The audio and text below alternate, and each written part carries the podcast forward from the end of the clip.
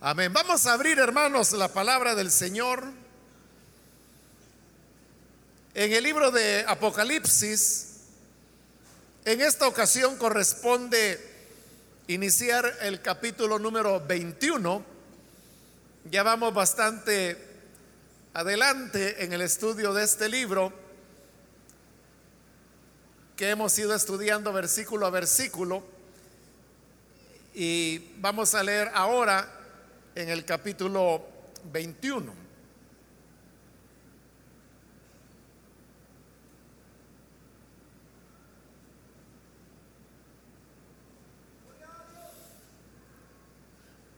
La palabra de Dios nos dice en el libro de Apocalipsis capítulo 21, versículo 1 en adelante, después vi un cielo nuevo y una tierra nueva. Porque el primer cielo y la primera tierra habían dejado de existir. Lo mismo que el mar. Vi además la ciudad santa, la nueva Jerusalén, que bajaba del cielo procedente de Dios preparada como una novia hermosamente vestida para su prometido. Oí una potente voz que venía del trono y decía, aquí entre los seres humanos está la morada de Dios. Él acampará en medio de ellos y ellos serán su pueblo. Dios mismo estará con ellos y será su Dios. Él les enjugará toda lágrima de los ojos. Ya no habrá muerte, ni llanto, ni lamento, ni dolor, porque las primeras cosas han dejado de existir. El que estaba sentado en el trono dijo, yo hago nuevas todas las cosas. Y añadió, escribe, porque estas palabras son verdaderas y dignas de confianza. También me dijo, ya todo está hecho. Yo soy el alfa y la omega el principio y el fin. Al que tenga sed, le daré a beber gratuitamente de la fuente del agua de la vida. Amén. Hasta ahí dejamos la lectura. Pueden tomar sus asientos, por favor, hermanos.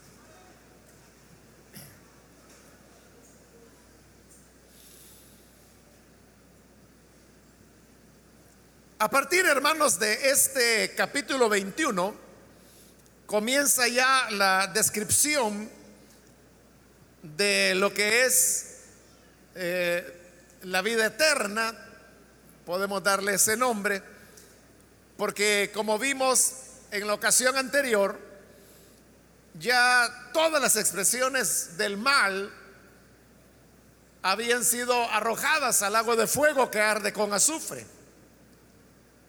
Ahí estaba la bestia, el falso profeta, Satanás también es arrojado allí.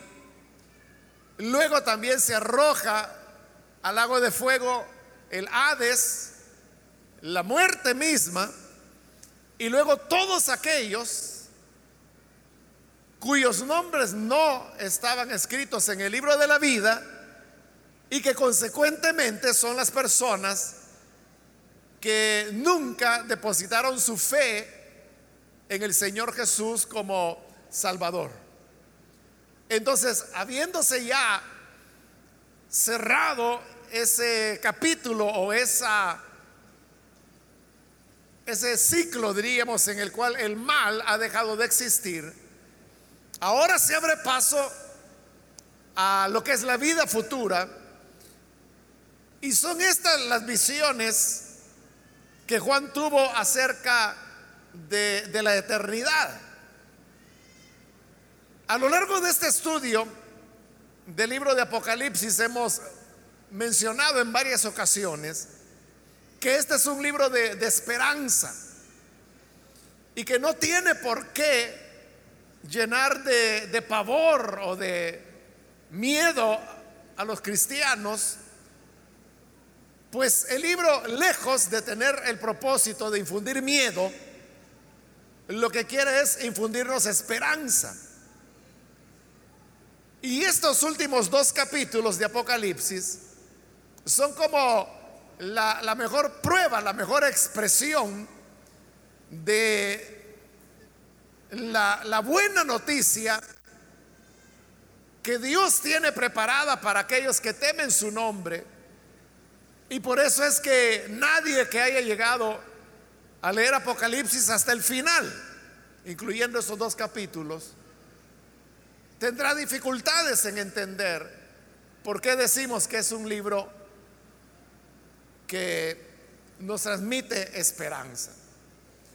Comienza el versículo 1 diciéndonos, después vi un cielo nuevo y una tierra nueva, porque el primer cielo y la primera tierra habían dejado de existir, lo mismo que el mar.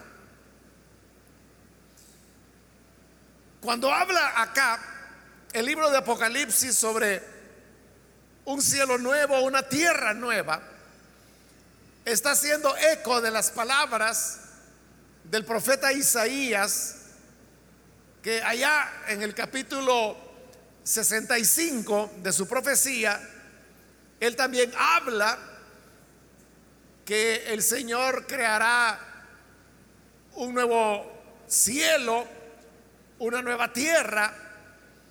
Y haciendo eco a esa promesa, es que ahora el libro de Apocalipsis nos presenta la misma realidad, solamente que aquello que en Isaías era una promesa, acá Juan lo ve como un hecho ya realizado, porque dice que él vio el cielo nuevo y la tierra nueva, porque el primer cielo y la primera tierra ya no existían, como tampoco existía ya más el mar. Ahora, la semana anterior cuando vimos el pasaje que decía que delante del trono grande y blanco huyeron los cielos y la tierra, vimos que ese huir del cielo y de la tierra puede ser interpretado de dos maneras. Una es que los cielos y la tierra dejaron de existir.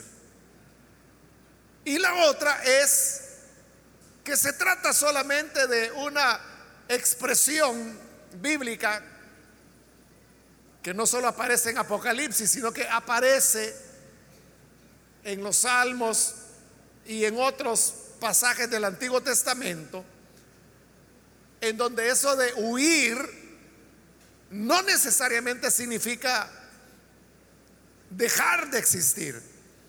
Es más, en el Antiguo Testamento la palabra huir nunca se usa para dejar de existir.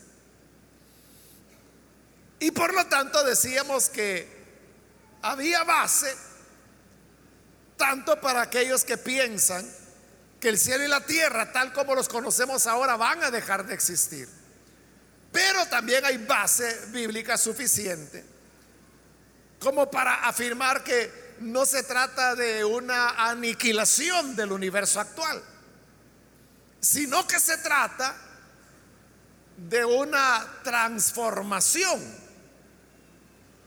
Ahora, al llegar a este capítulo 21 donde vemos que habla de un nuevo cielo y una nueva tierra, porque el primer cielo y la primera tierra dejaron de existir, sucede el mismo fenómeno. Y es que las palabras pueden ser explicadas en el sentido de que en verdad Dios otra vez va a crear otro cielo, otra tierra.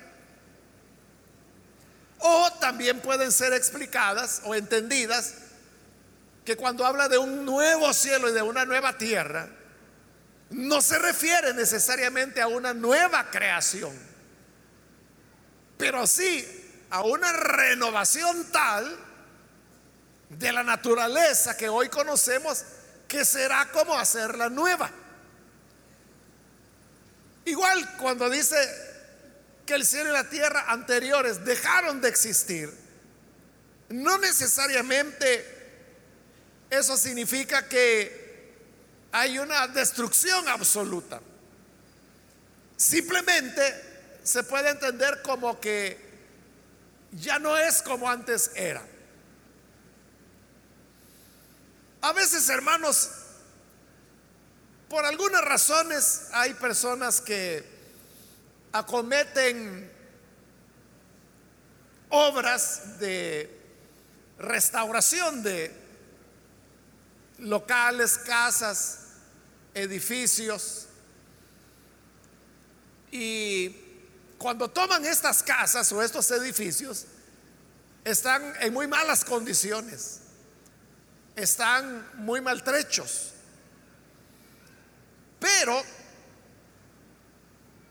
en determinado momento, pues alguien dice, bueno, vamos a restaurarlo. Y eso implica dinero porque a veces restaurar un edificio en malas condiciones, a veces puede salir más caro que demolerlo y construirlo nuevo todo. Pero en aquellos casos en que se opta por la restauración, cuando ya el edificio está restaurado, ya no se parece en nada a, lo que antes era.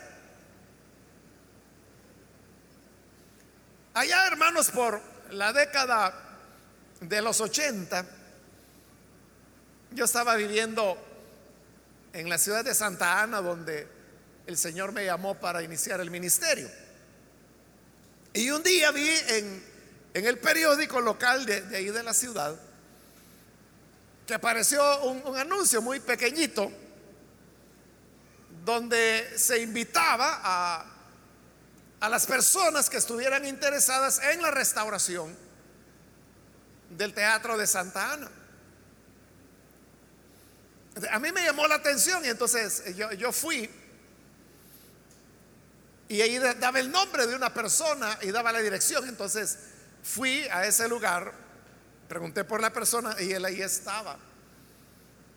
Entonces él me dijo, bueno, ¿en qué le puedo servir? Y yo le dije, mire, yo vengo por este anuncio que habla de que quieren restaurar el Teatro de Santa Ana. Y le dije, yo, yo tengo interés. Ah, ¿cómo no? y él comenzó a explicarme. Bueno, el edificio, el teatro, en ese momento estaba en condiciones deplorables. Porque el teatro como teatro había sido abandonado hacía muchos años. Lo habían convertido en cine. Entonces allí se proyectaban películas. Y usted sabe que la gente que va a ver una película no, no necesariamente es la más educada, ¿verdad? esta gente había llegado y, digamos, las butacas del teatro, que eran cubiertas así, pues con una especie de, gamuza muy bonita. O sea, todas las habían roto, los colchones le habían sacado el algodón. Y como era un teatro, pues tenía adornos de bronce, de madera, tenía lienzos, tenía pinturas. O sea, pero todo eso había sido, hermano, destruido totalmente.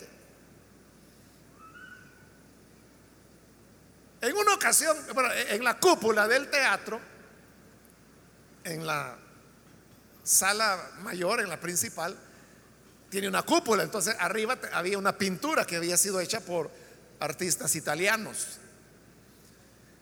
Pero en una ocasión, en una de esas fiestas patronales, a saber a qué alcalde se le ocurrió meter el circo dentro del teatro.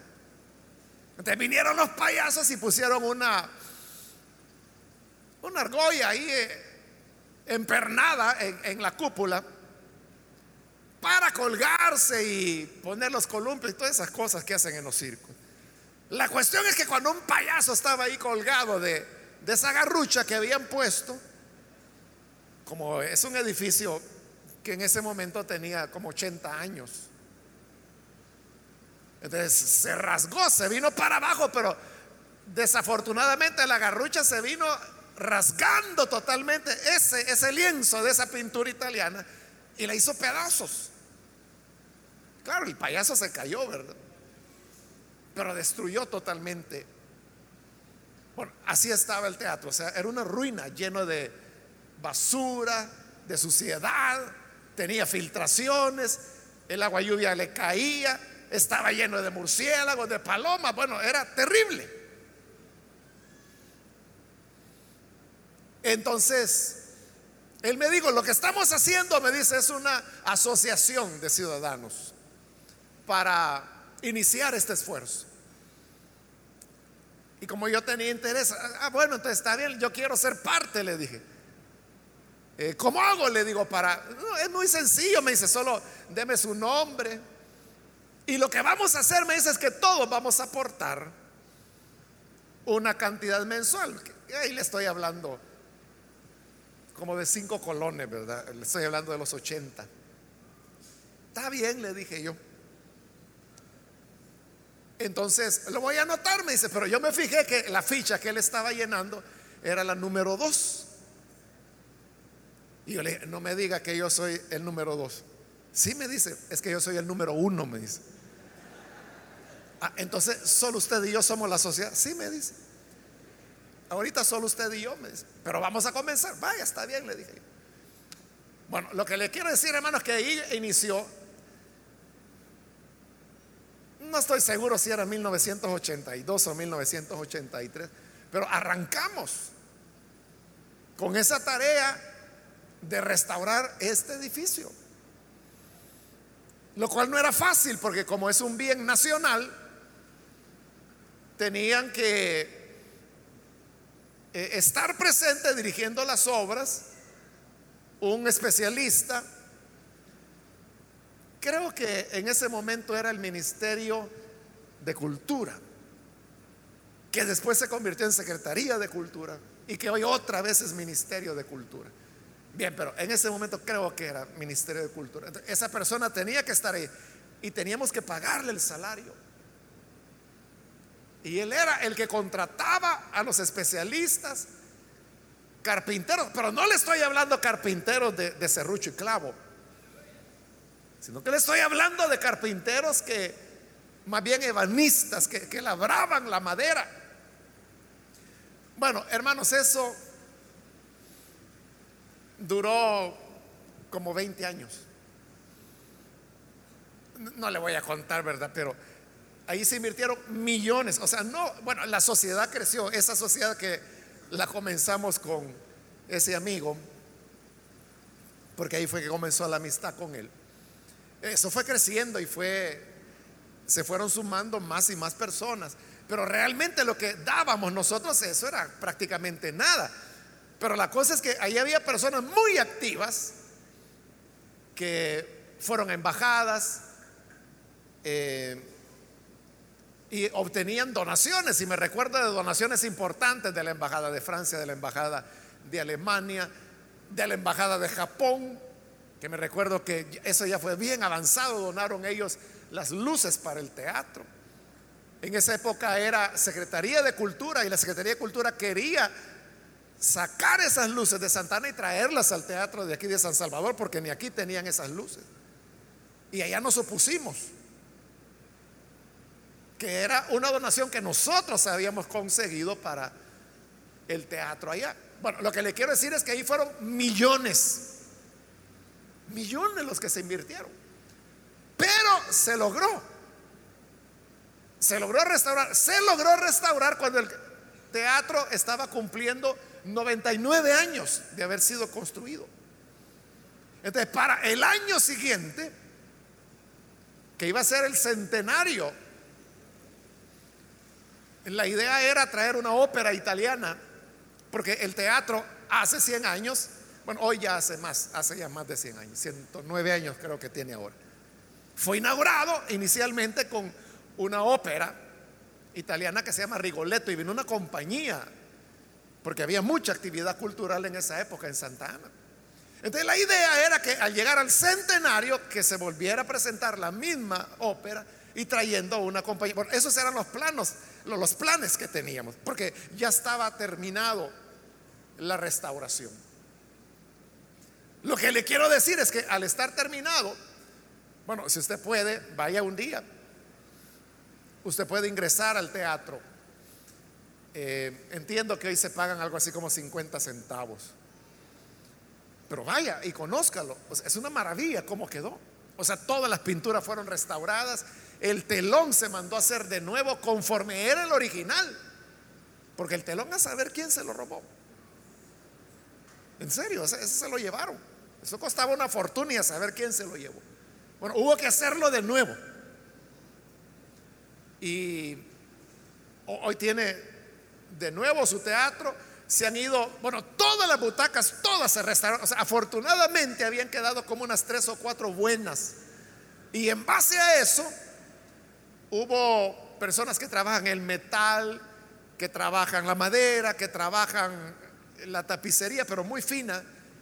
Y fueron haciendo las 800 butacas que tiene en el piso principal la sala más, la sala principal, la sala más grande.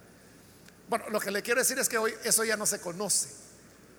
De cómo lo recibimos, como era tiempo de la guerra, hermanos, el gobierno no tenía dinero para estar restaurando edificios, lo que querían era comprar balas porque era la guerra.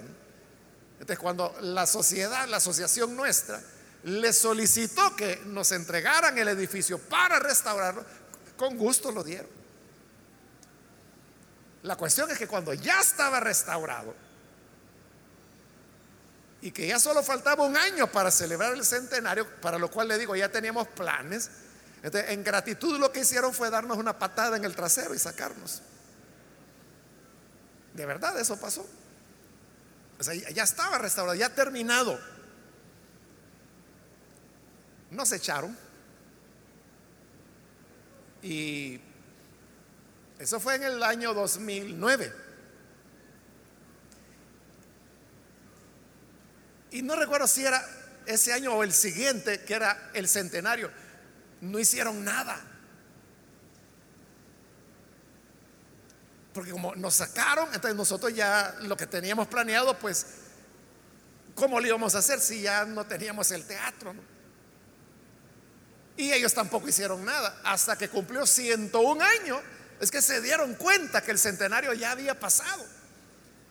Y entonces fue que hicieron alguna actividad. O sea, no lo que nosotros habíamos soñado por todas esas décadas, pero algo más sencillo, pero algo hicieron pero lo que le quiero decir es que esa renovación dejó un edificio precioso. Por eso le digo, un día que esté aburrido en su casa, Santa Ana está ahí nomás a 45 minutos. Vaya y, ahí en el centro, frente al Parque Central, ahí está el teatro. Y le van a dar una un recorrido guiado, que fue una de las cosas que nosotros dejamos y le van a, explicar cada uno de los y usted va a ver, es una maravilla cómo quedó. O sea, eso es bellísimo. Eso, esa es una renovación. Y uno dice, bueno, de aquello que los payasos habían dejado, eso ya no existe. Pero ¿qué significa eso? Que ya no existe el teatro. No, el teatro ahí está. Lo que ya no existe son las condiciones en que estaba. Entonces cuando aquí dice, vi un cielo nuevo y una tierra nueva, porque el primer cielo y la primera tierra habían dejado de existir, entonces lo que ya no existía es la naturaleza tal como nosotros la tenemos hoy. Bien, pero como le dije la semana pasada, ahí están las dos posiciones. Los que creen que el cielo y la tierra va a ser destruida totalmente y habrá una nueva creación de la nada. O como se dice técnicamente en teología, una creación ex nihilo, donde Él va a ser un nuevo cielo, una nueva tierra. Y la otra interpretación sería que se trata de una renovación, pero ahí usted decida qué quiere creer. Lo importante es que crea una cosa o la otra.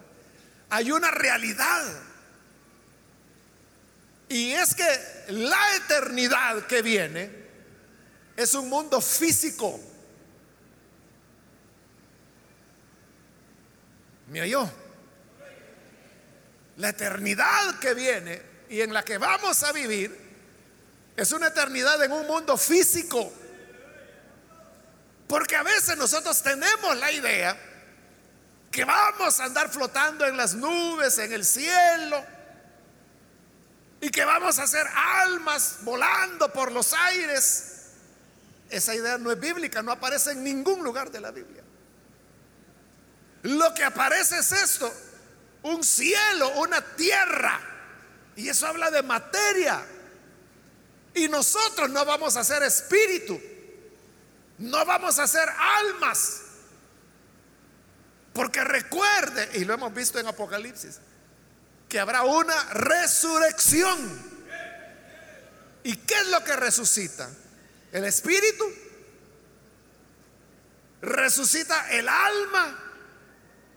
No, lo que resucita es el cuerpo. Y eso concuerda con lo que Pablo dice en Primera de Corintios 15, que a la final trompeta, en un abrir y cerrar de ojos dice, seremos transformados. Y nuestro cuerpo carnal, que así lo traduce la Reina Valera, se convertirá en un cuerpo espiritual, pero cuerpo. Cuando dice cuerpo espiritual no significa que será un cuerpo transparente o inmaterial, no. Porque cuando dice cuerpo carnal, e-, es realmente es una mala traducción. Más más cercano a la verdad sería un cuerpo natural. Es que lo que ocurre es que ese juego de palabras que Pablo utiliza ahí eh, no se puede traducir al español. Porque no hay manera de, poder hacer la conjugación. Eh, Pablo lo que dice es que tenemos eh, soma psíquicos y que vamos a recibir un soma neumáticos. esas son las palabras que él usa. Soma lo que significa es cuerpo. Pero cuando dice soma psíquicos, psíquicos, psiqui, psique, ¿de dónde viene esa palabra? Psiqui, es la mente, cómo pensamos. el soma psíquicos es un cuerpo diseñado para el alma. Pero dice, vamos a recibir un soma neumáticos. ¿Y qué significa neumáticos? Neuma, de neumático. ¿Y qué es un neumático? Es un tubo lleno de aire. ¿De qué significa neumáticos? Espíritu. Y por eso yo le he dicho que si se tradujera así como en el griego se dice, tendríamos que decir tenemos un cuerpo al mal, es decir, de, alma, al mal, para recibir un cuerpo espiritual. Pero usted sabe que en español no existe la palabra al mal. De espíritu sí se puede decir espiritual, pero de alma no se puede decir al mal. De como no se puede traducir cuerpo al mal. Entonces, bueno, Casiodoro de Reina lo tradujo cuerpo carnal. Pero a lo que él se está refiriendo es que hoy tenemos un cuerpo que está diseñado o acoplado que encaja perfectamente con el alma. ¿Y qué es el alma? ¿Dónde están las funciones de la razón, los sentimientos, la voluntad? El cuerpo físico que tenemos en este momento es un cuerpo adaptado al alma, es decir, a las emociones, a la razón. Por eso es que la emoción que usted tiene le impacta en su cuerpo. Si usted está muy nervioso o nerviosa, su cuerpo lo percibe y su cuerpo comienza a respirar rápido, puede comenzar a transpirar, hasta le pueden comenzar a temblar las manos. Pero en la resurrección vamos a recibir un cuerpo espiritual. ¿Qué significa eso? Que ya el cuerpo no va a estar adaptado al alma, al yo, a la emoción, a la razón. Estará adaptado al espíritu. Esa es una dimensión diferente. Pero en ambos casos es, es soma, es cuerpo. Entonces por eso hay un cielo, hay una tierra, hay cuerpos. Por eso le digo, la eternidad no es andar flotando en el aire como la gente lo pinta, que vamos a andar con un arpa entre las nubes con los angelitos volando. Esos son inventos. Son inventos de la Edad Media, de los pintores de la Edad Media. No tiene nada. La Biblia nunca habla de eso. De lo que habla es de esto, que en la eternidad vamos a un mundo físico con un cuerpo físico. Y dice el versículo 2, vi además la ciudad santa, la nueva Jerusalén, que bajaba del cielo procedente de Dios. Entonces aparece la nueva Jerusalén, que de aquí en adelante, en los dos capítulos que siguen, los dos capítulos lo que hacen es describir esa nueva Jerusalén. Entonces viene una ciudad, y es una ciudad física, tan física que se nos van a dar sus medidas, los materiales con que está construida. Y cuando dice que era la nueva Jerusalén, entonces significa que ya no es la Jerusalén actual. Porque la Jerusalén que ahora mismo hay allá en el Medio Oriente,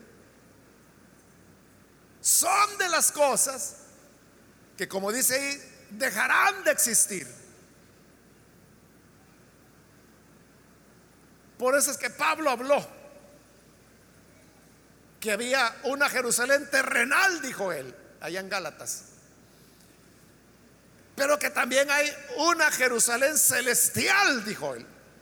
Entonces, esa Jerusalén celestial, por ser celestial, no significa que sea inmaterial. Lo que significa es que se origina en Dios. Pues cuando allí dice, vi la ciudad santa, la nueva Jerusalén, que bajaba del cielo procedente de Dios. Eso, procedente de Dios, significaba que venía de Dios. Dios la había hecho. A eso se refirió Jesús cuando se despedía de sus discípulos y les dijo, en la casa de mi Padre muchas moradas hay. Se estaba refiriendo a esta Jerusalén. Voy pues a preparar lugares para preparar lugar para ustedes. Esa nueva Jerusalén es la que hoy viene descendiendo a la tierra. Pero dice además la parte final del versículo 2, preparada como una novia hermosamente vestida para su prometido. Vea que la, historia de la relación de Dios con el hombre comienza allá en Génesis en un jardín. Ahí comienza la amistad de Dios con el hombre, en un jardín. Pero la historia termina, según lo estamos viendo acá, ahora en una ciudad. Ya no es un jardín, es una ciudad. Pero dice que esta Jerusalén venía preparada como una novia. ¿Significa que el Señor se va a casar con una ciudad? En un sentido sí, pero ahí se nos está diciendo que no es en sí la ciudad por la ciudad, sino que es la ciudad por quienes moran en ella. Y los que moran allí son los justos de todos los tiempos. Por eso el Señor la ve como una novia hermosamente vestida para su novio. Porque es, es su pueblo. Pero ve además, versículo 3, oí una potente voz que provenía del trono, ese trono que ha venido hablando desde el principio del Apocalipsis. Y decía, aquí, refiriéndose a la Nueva Jerusalén, entre los seres humanos está la morada de Dios. Él acampará en medio de ellos y ellos serán su pueblo. Dios mismo estará con ellos y será su Dios. Dice que Dios va a acampar con los hombres. Porque ese ha sido el deseo de Dios en todos los tiempos. Para eso Dios creó al ser humano. Para tener amistad y comunión con Él. Como dije, allá en el Edén, en Génesis, era un jardín. Y dice que todas las tardes, con el aire de la tarde, Jesús venía, no Jesús, sino que Dios, al huerto y platicaba con el hombre de tú a tú. Eso se arruinó con el pecado. ¿De cuándo se arruinó con el pecado? Dios siempre quería morar con el hombre. No se podía porque el hombre había pecado. Y por eso es que aparecieron los querubines con las espadas de fuego que se revolvían por todos lados para que el hombre no pudiera volver y tomar del árbol de la vida. Entonces se rompió la relación con Dios. Pero cuando Él llama a Israel, Dios le dice a Moisés, mira, construye un tabernáculo donde yo pueda vivir. Porque todos los israelitas, cada uno, tenía su tabernáculo donde vivía con su familia. Entonces Dios le dijo, yo quiero también tener un tabernáculo. Le dio las instrucciones, construyeron el tabernáculo, pero vea esto. Cuando el tabernáculo ya está construido, Dios le dice a Moisés, mira, el tabernáculo va a estar al centro del campamento. Y alrededor del campamento estarán colocadas las doce tribus. ¿A dónde quería estar Dios? En medio de su pueblo, en medio del campamento. Pero usted sabe la historia. Israel vuelve a pecar. Y Dios le dice a Moisés, mira Moisés, yo ya no voy a poder estar en medio del pueblo porque lo voy a matar por pecadores. Saca el tabernáculo fuera del campamento y lo tuvieron que sacar. Y por eso dice la Biblia que cuando Moisés necesitaba hablar con Dios, él tenía que salir del campamento y caminaba, caminaba hasta allá donde estaba el tabernáculo. Y dice la Biblia que los israelitas se quedaban viendo cómo el viejito Moisés caminaba, caminaba, caminaba.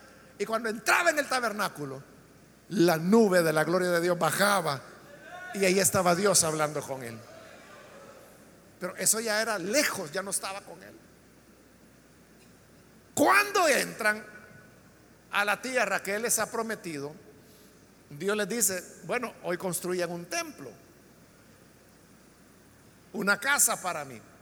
Salomón la construye con los planos y con los materiales que su papá David le había dejado. Cuando el templo ya está construido, Salomón ofrece docenas de miles de sacrificios y la gloria del Señor desciende al templo. Otra vez Dios estaba morando en medio de su pueblo, solo que ahora en el templo. ese Israel, usted sabe, vuelve a pecar y a pecar y a pecar y a pecar, hasta que en el libro de Ezequiel, Ezequiel tiene la visión donde ve cómo la nube de la gloria de Dios se levanta del templo, sale por la puerta oriental, sale de Jerusalén y se coloca arriba de un monte. Y Dios le dice a Ezequiel, me voy. Porque él no puede convivir con el pecado. Y ahí es donde la gloria del Señor salió del templo. El templo seguía ahí, el edificio. Pero ya Dios se había ido. Y Dios ya no volvió, sino siglos después cuando volvió en su Hijo Jesucristo. De cuando Jesús vino, era Dios. Por eso es que el profeta dijo, su nombre será Emanuel, que significa Dios con nosotros. Entonces, como Colosenses también lo dice, que en Cristo habitaba corporalmente la plenitud de la deidad, es decir, la totalidad de la divinidad estaba en Cristo.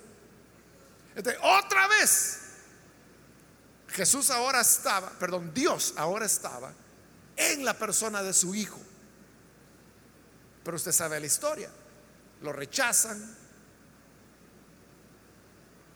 lo maltratan, lo clavan en una cruz, lo matan y lo sepultan. Otra vez, Dios no puede morar con su pueblo. Y él asciende y se va a la diestra del Padre con un cuerpo físico. Pero diez días después de la ascensión, el Espíritu Santo viene sobre la iglesia. Y en la actualidad, la morada de Dios entre los hombres está en cada uno de los que hemos creído en Él como nuestro Salvador. Por eso es que Pablo dice, no saben que su cuerpo es el templo del Espíritu Santo. Hoy Dios no está morando en un jardín como en el Edén. No está morando en un tabernáculo como en la época de Moisés. No está morando en un edificio como en la época de los reyes. Hoy está morando en los redimidos, en su pueblo. Pero usted sabe que la iglesia también se va a ir. Nosotros nos vamos. Pero aquí otra vez Dios está volviendo. Y dice que la voz fuerte le dijo, aquí entre los seres humanos está la morada de Dios, entre los seres humanos. Él acampará en medio de ellos. O sea que lo que hizo allá con Moisés, el, el tabernáculo de Dios estaba en el centro del campamento.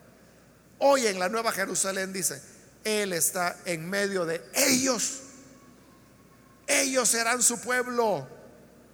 Dios mismo estará con ellos y será su Dios.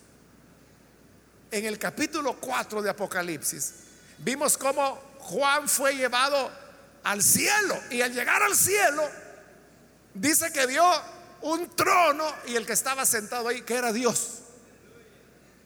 ¿Se recuerda los siete candelabros, los 24 ancianos? Ese trono de Dios que hoy está en el cielo, ahora está descendiendo a la tierra.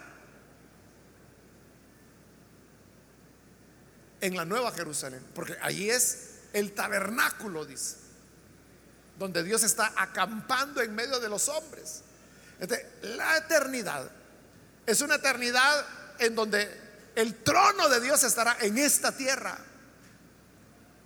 Una tierra física, con un cielo físico, con una ciudad física y nosotros con cuerpo físico, pero que todo es eterno por los siglos de los siglos. Versículo 4. Él les enjugará toda lágrima de los ojos. Ya no habrá muerte, ni llanto, ni lamento, ni dolor, porque las primeras cosas han dejado de existir. Es decir, que en la eternidad, en el nuevo cielo, en la nueva tierra, en la nueva Jerusalén, en la nueva morada de Dios, todo lo que implica la muerte, el llanto, el lamento, el dolor, todas esas cosas, dice, serán pasadas. Ya no habrá más de eso. Dejará de existir. Y dice, Dios secará los ojos de ellos. Es decir, Él nos va a consolar. Hoy vivimos en un mundo en el cual hay mucho dolor, hay muerte, hay llanto, hay dolor.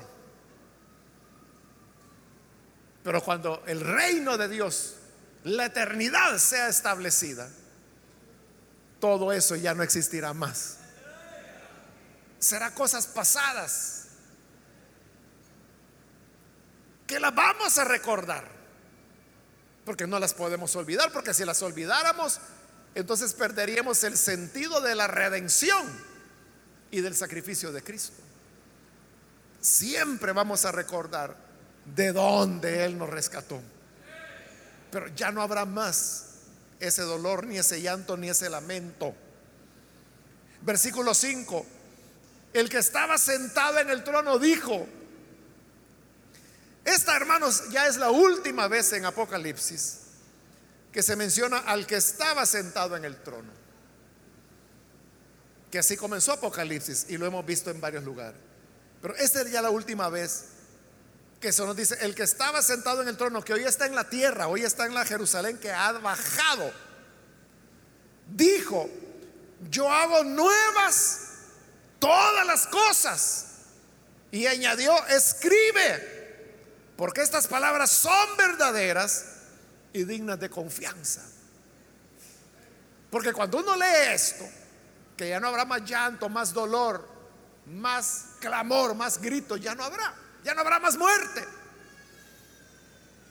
Uno puede decir, qué bonito, ¿verdad? Pero eso suena a un cuento de hadas. Eso suena como una historia de niños, ¿verdad? Como una fantasía, como una utopía. Pero Dios le dice a Juan, escríbelo porque estas palabras son verdaderas y dignas de confianza. Podrá haber gente que crea que es fantasía o que son ilusiones.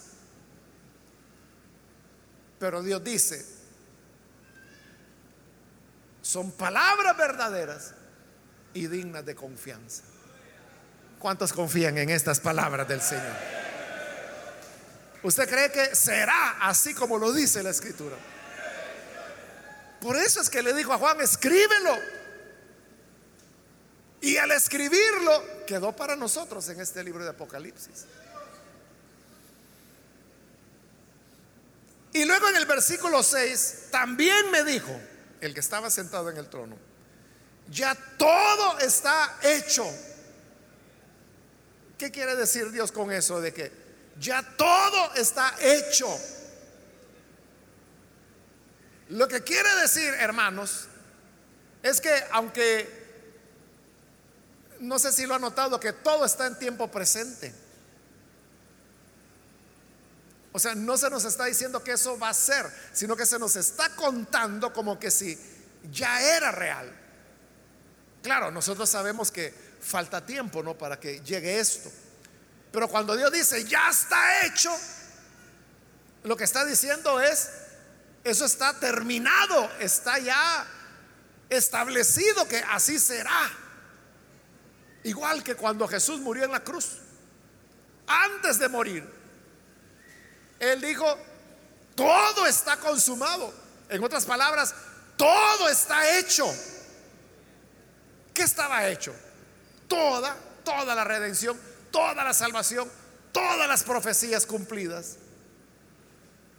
Y estando ya todo hecho, él dio un gran grito y falleció. Es igual, hermanos, que cuando, sobre todo entre jóvenes, ¿verdad? A, veces dice, mira, me podrías hacer tal cosa. hecho, le dice el otro. Pero ¿qué le quiere decir con eso de hecho? Le dice, está bien, yo lo voy a hacer, cuenta con ello. Ese es el sentido. Cuando Dios ahora dice, ya todo está hecho. Hermano, esto no es de que a lo mejor, tal vez, vamos a ver. Cuando lleguemos ahí, ahí vamos a saber si es verdad. No tenemos que esperar llegar. Porque Dios dice, todo está hecho. Es un hecho, es una realidad. Que así será. ¿Y cómo podemos saber que es hecho? Por lo que Él dice. Yo soy el alfa y la omega. En el alfabeto griego, el alfa es, la primera letra, cuyo sonido equivale a la A nuestra. Y la omega es la última letra del alfabeto griego, que su sonido equivale a una O nuestra. De cuando dice soy el alfa y la omega, si Apocalipsis se hubiera escrito no en griego, sino que en español, diría yo soy la A y la Z. Y como lo aclara él mismo a continuación, dice, el principio y el fin. Entonces, si Él es el principio, pero además es el fin, Él ya sabe cuál es el fin. Eso es como cuando usted ve una película y ya la vio, ya sabe cómo termina. Pero viene otra persona y le dice, ah, yo quisiera ver esa película. Entonces, yo ya la vi, le dice. Y lo peor que puede hacer es contarle el final, ¿verdad? Porque le echa a perder. El cocinero es el asesino. Ya, le arruinó la película. Porque ya sabe cuál es el final. Como Dios es el principio y el final, Él ya sabe el final de esta historia. ¿Y cuál es el final? Lo que se dice aquí. Y como Él sabe que así será, por eso afirma, ya todo está hecho y da una promesa de las varias que ha dado en Apocalipsis. Al que tenga sed, le daré a beber gratuitamente de la fuente del agua de la vida. Todos hemos experimentado lo que es sed. Y todos hemos experimentado lo que se siente cuando se tiene sed y se bebe agua. E-, ese alivio, esa bendición es lo que hoy Él está ofreciendo. Al que tenga sed, yo le voy a dar a beber gratis. Gratis.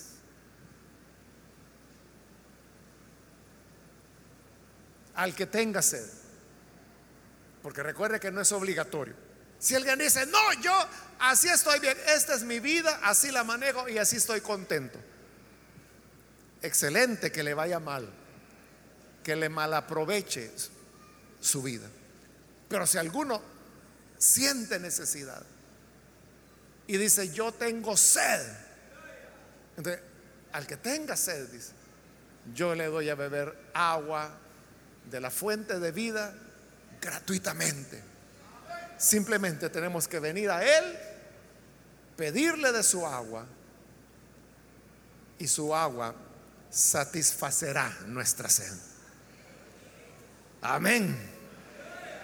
Vamos a cerrar nuestros ojos y yo quiero ahora hacer una invitación para las personas que todavía no han recibido al Señor Jesús como su Salvador, pero si esta es su situación y usted ahora ha oído la palabra y a través de ella se da cuenta que viene una nueva era, un nuevo momento en la historia. Y es una historia, un nuevo momento que como Dios dice, ya no habrá más muerte, no más llanto, no más dolor, no más sufrimiento. Yo voy a secar las lágrimas de sus ojos. Si usted quiere ser parte de esa eternidad, yo le invito para que reciba a Jesús como Salvador. Porque como ahí lo dice, el que tenga sed. La pregunta hoy es, ¿tiene sed? ¿Tiene usted sed? Si la tiene, póngase en pie para que oremos por usted y que así el Hijo de Dios pueda darle gratuitamente del agua de la fuente de la vida. Póngase en pie cualquier amigo, amiga que hoy necesita venir para creer en el Hijo de Dios. Póngase en pie, ahí en el lugar donde está. Vamos a orar por usted. Hoy es el momento para que venga al Hijo de Dios. Él le dará una vida nueva, porque no tenemos que esperar hasta que llegue la eternidad para experimentar esa satisfacción. La satisfacción que Cristo da, la experimentamos en el momento que creemos en Él. Si usted lo hace hoy, hoy lo experimenta. ¿Quiere venir? Si en su sed usted siempre ha buscado una fuente de la cual beber. Y esperaba que esas aguas saciaran su sed. Y no fue así. Hoy vaya a Cristo. Porque el agua que Él da lo dejará satisfecho. Saciará su sed. ¿Quiere venir al Hijo de Dios? Póngase en pie. Solo le voy a invitar que lo haga rápidamente porque tengo el tiempo limitado, pero si necesita venir, póngase en pie para que oremos por usted. ¿Hay alguna persona, algún amigo, amiga que necesita venir al buen Salvador? Póngase en pie. Si hay hermanos que se han alejado del Señor, hoy es el día para reconciliarse. Venga también, póngase en pie. Cualquier persona que necesita reconciliarse con el Señor, venga. Queremos orar por usted. Hoy es el momento. Hoy es el día adecuado. ¿Hay alguna persona que es primera vez o que se reconcilia? Póngase en pie y le voy a rogar que lo haga ahora mismo porque esta es ya la última invitación que estoy haciendo. No la deje escapar. Y venga el Hijo de Dios, póngase en pie para que oremos por usted.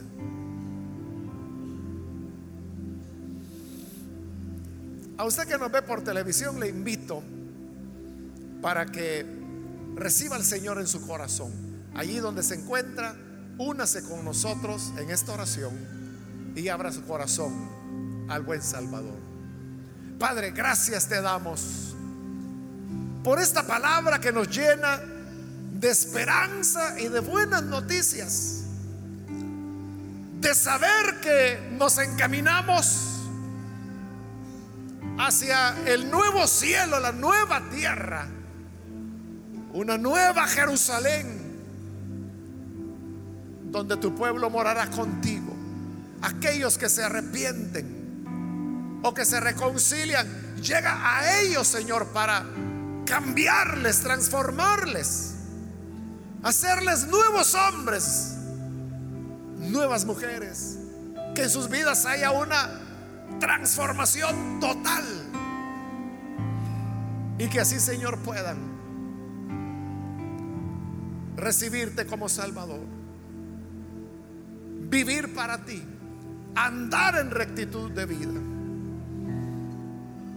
y siempre mostrar la gracia, el amor que solo tú puedes dar.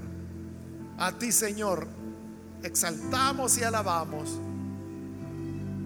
Ofrecemos nuestras vidas para que sean tuyas hoy y por siempre. Por Jesús nuestro Señor lo pedimos. Amén.